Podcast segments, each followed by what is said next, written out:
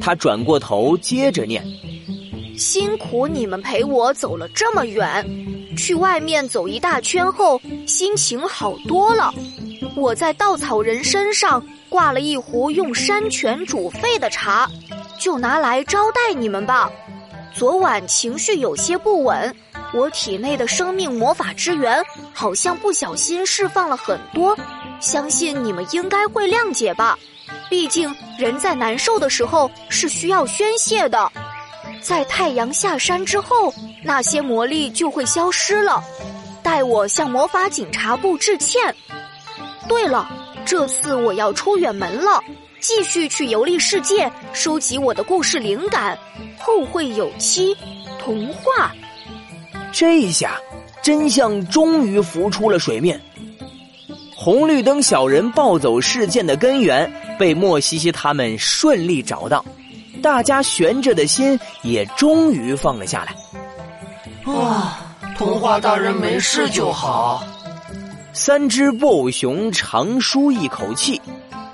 就是说，我们什么都不做到天黑时，也会一切恢复正常。啊，好像是这么回事呢。哈哈。那我们岂不是白忙活了一天？我的周末，我美好的周末啊。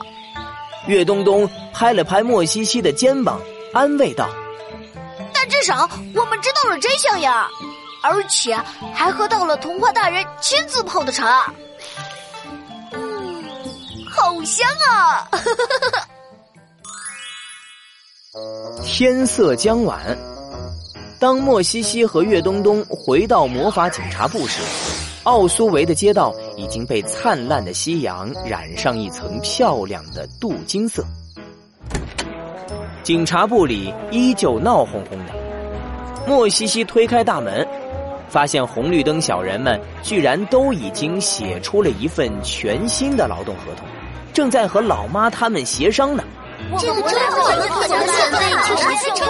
莫西西赶紧跑上前，悄悄告诉老妈：“生命魔法的时效在太阳落山之后就会结束。”听到这个消息后，老妈转头看了看窗外地平线上最后一缕夕阳，她思索了一下，便决定为了让小人们在最后的时间里消停点，假装同意他们的一切要求。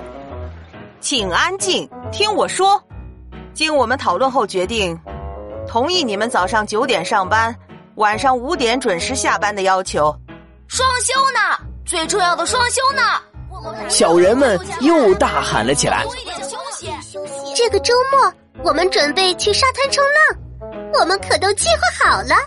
哦，没问题，双休是可以的。咱们奥苏维的居民完全可以周末不出门，都只为了配合你们的休息时间。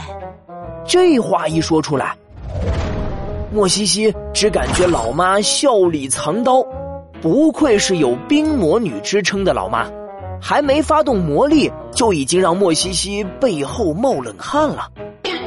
而小人们还在欢呼雀跃，直到最后一丝太阳光。回到地平线的那一刻，欢呼声一下子消失的无影无踪，红红绿绿的灯光瞬间熄灭，持续了一整天的闹剧终于结束了。哎呀，累死了！老妈一屁股瘫坐在椅子上，看着这一地沉睡的灯管小人儿，想到还要把他们都放回红绿灯里。